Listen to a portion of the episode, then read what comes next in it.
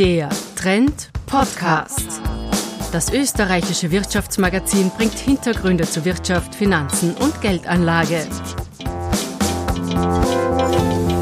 Huawei. Huawei? Huawei. Hawaii. Huawei. Ziemlich schwierig auszusprechen. Der Name des Unternehmens, um das es in der vierten Folge des Trend-Podcasts geht. Noch umstrittener als die Aussprache ist aber das Unternehmen selbst, das mitten in einen Wirtschaftskrieg zwischen den USA und China geraten ist. Aber Barbara, wie spricht man es nun wirklich aus? Huawei. Huawei? Huawei. Willkommen beim Trend Podcast. Ich bin Barbara Steininger, die IT-Expertin des Trend. Mein Name ist Bernhard Ecker. Barbara, du hast soeben mit hochrangigen Managern von Huawei gesprochen, die extra vom Stammsitz dieses IT-Konzerns in Shenzhen, das ist in der großen ersten chinesischen Sonderwirtschaftszone, nach Wien gekommen sind. Warum suchen die Chinesen genau jetzt die europäische Öffentlichkeit? Naja, weil sie extrem unter Druck sind. Huawei ist einer der weltweit größten Hersteller von Netzwerkausrüstung im Telekom-Bereich. Die liefern also Router und Ausrüstung für die Mobilfunkbasisstationen. Und sie sind inzwischen auch die zweitgrößte Smartphone-Firma der Welt, direkt hinter Samsung und vor Apple. Und in den letzten Monaten sind sie aber extrem unter Beschuss gekommen, vor allem aus den USA. Da geht es um Spionage. Über die Produkte von Huawei, so sagen die Amerikaner zumindest, ist es möglich, die Daten der Kunden auszuspionieren. Und weil Huawei ein enges Verhältnis zum chinesischen Staat und zur kommunistischen Partei Chinas nachgesagt wird, könnte es sich also um eine Art Staatsspionage handeln. Beweise dafür gibt es allerdings keine. Aber gibt es jetzt nach dem Wien-Besuch Gegenbeweise? Nein, Bernhard, die gibt's nicht. Die eingeflogenen Huawei-Manager haben lediglich versucht, die Sicherheitsbedenken zu zerstreuen. Aber hören wir doch einfach mal rein in mein Gespräch mit Simon Lacey. Ja, also ich glaube, jetzt sind wir jetzt einen Punkt gekommen, wo 5G, weil es strategisch so wichtig ist, ähm, äh, ist eigentlich viel mehr aufs Spiel halt. Und, äh, und, und auch weil Huawei so führend ist in Huawei, zu, ein, zu einem äh, Grad, was nicht der Fall war bei 4G oder 3G. Und deswegen sind die Anschuldigungen so groß, aber sie kommen nur aus einer Quelle. Ne? Und das, das ist auch bedenklich, finde ich. Was wir den Politikern sagen können, ist, äh, wir geben, ein, wir geben Access, wir geben einen Eingang zu ihren besten technischen Leuten. Sie können das überprüfen. Wenn Sie sagen, das ist safe, dann ist es safe. Das war also Simon Lacey, der bei Huawei weltweit für die Regierungskontakte zuständig ist. Und das ist ja schon ein Indiz dafür, dass es bei den Geschäften eben nicht nur um Kunden und Technologie geht, sondern auch um die große Politik. Aber vielleicht sollten wir zuerst einmal klären, wer oder was Huawei eigentlich ist. Ja, das ist wirklich eine sensationelle Story, denn in nur drei Jahrzehnten hat der Gründer Ren Zhengfei Huawei zu einem Unternehmen mit fast 100 Milliarden Dollar Umsatz und 180.000 Mitarbeitern gemacht.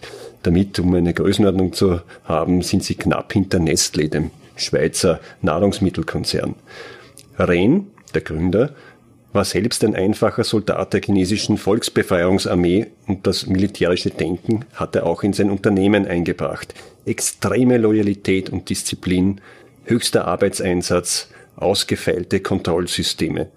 Mit diesen Werten ist es gelungen, das erfolgreichste chinesische Unternehmen im Privatbesitz zu formen.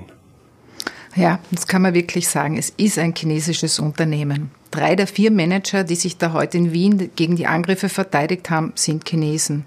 Auch die 17 Mitglieder des Board of Directors, die 10 Aufsichtsräte, die Chefs der Auslandsniederlassungen, ja auch die fast 100.000 Aktionäre von Huawei, alles Chinesen. Das heißt, der Vorwurf der Staatsnähe ist nicht ganz unbegründet? Naja, ganz so ist es nicht. Es sind eben private Aktionäre, allesamt Mitarbeiter oder ehemalige Mitarbeiter. Aber Gründer Ren ist seit 1978 Mitglied der KP. Und wer das chinesische System kennt, weiß, dass der Aufstieg eines Unternehmens ohne das Wohlwollen des Staates so nicht denkbar ist. Hören wir dazu Joe Kelly, den weltweiten Kommunikationschef The Communist Party of China has a presence inside Huawei, as they do in practically every Chinese company. The function that they perform is one of employee well being. They do not make any decisions, they're not a management decision making body. Um, we have no relationship with the PLA, uh, the Chinese military. Our founder, Mr. Rang Jianfei, is a former Chinese military officer. Um, he retired from the army in the 1980s. Um, I said earlier, there are many business leaders around the world who have spent time serving their countries for the military, and, and Mr. Rang Jianfei is no different to that. Um, we have no relationship with military applications, with eavesdropping. We are a civilian company. We provide technology, we provide it to carriers, we provide it, but always for civilian use.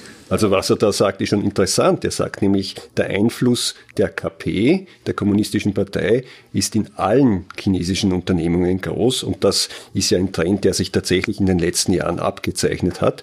Er sagt aber auch, bei Huawei ist er nicht größer als anderswo. Und das Zweite, was ich bemerkenswert finde, ist, äh, er bestreitet jede Nähe von Huawei zum Militär, äh, zur Volksbefreiungsarmee Chinas. Das ist ihnen deswegen wichtig zu betonen, weil ja der Gründer, wie wir gehört haben, ein ehemaliger Soldat dieser Volksbefreiungsarmee war. Besonders interessant ist aber der nächste Vergleich. It's probably also worth mentioning that the, the role of, and I do live in China, the role of the Communist Party cells uh, in organizations is not dissimilar to trade unions in Europe. That's probably the closest analogy I can think of in terms of the role that they play. But they do not. The Communist Party makes no decisions within Huawei. Das ist jetzt dann aber wirklich ein interessanter Vergleich. Die Kommunistische Partei Chinas und ihre Rolle im Wirtschaftsleben Chinas wird verglichen mit dem Einfluss der Gewerkschaften in demokratischen westlichen Gesellschaften. Ich würde das mal gewagt nennen, aber naja, es liegt nicht an uns, das zu beurteilen. Eines würde mich noch interessieren, Barbara, und das fällt eher auf die technische Seite. Fällt der Name Huawei, fällt auch das Kürzel 5G. Was ist das genau? 5G ist ein wichtiges Kürzel. So heißt nämlich die nächste Mobilfunkgeneration. Und mit der werden nun bald Autos, Maschinenparks, intelligente Geräte in Haushalten miteinander vernetzt. Und das große Ausrollen dieser Infrastruktur beginnt jetzt, auch in Österreich. Und damit verbunden sind eben nicht nur Milliardeninvestitionen, um die jetzt Anbieter wie der US-Konzern Cisco oder die europäischen Größen wie eine Nokia oder Ericsson rittern.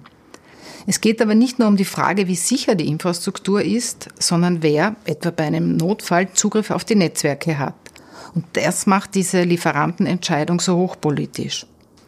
Präsident Trump etwa hat mit einem Huawei und ZTE-Bann gedroht. ZTE ist die zweite chinesische Ausrüsterfirma, den er in Form eines präsidialen Erlasses erwirken könnte. Die österreichische Regierung, wenn ich das richtig verstehe, ist nun in einer richtigen Zwickmühle. Voriges Jahr gab es ja den großen Staatsbesuch in China mit dem Bundespräsidenten, dem Bundeskanzler, vielen Ministern und vor allem vielen Freundschaftsbekundungen. Soeben war Kanzler Kurz, wie wir wissen, bei US-Präsident Donald Trump im Weißen Haus. Wenn man nun in Sachen Huawei für die einen Partei ergreift, verärgert man die anderen. Und umgekehrt. Wie verhalten sich in dieser Situation die Europäer? Naja, wie immer sind sie sich nicht ganz einig. Aber es gibt doch Anzeichen, dass sie einen eigenen Weg gehen werden. Erhöhte Sicherheitsprüfungen für die Ausrüster könnten Teil einer Lösung sein, aber es zeichnet sich kein genereller Huawei-Bann ab. Entsprechende Signale kommen derzeit aus Großbritannien und aus Deutschland. Wir werden also, da sind wir uns einig, noch viel hören von diesem Unternehmen, das mit seinen Produkten in immer mehr unserer Haushalte präsent ist, das aber auch das für viele unsichtbare Rückgrat der digitalen Gesellschaft aufbauen will. Wir sollten uns den Namen Huawei, Huawei merken. Wir bleiben dran bis zum nächsten Trend Podcast. Auf Wiederhören.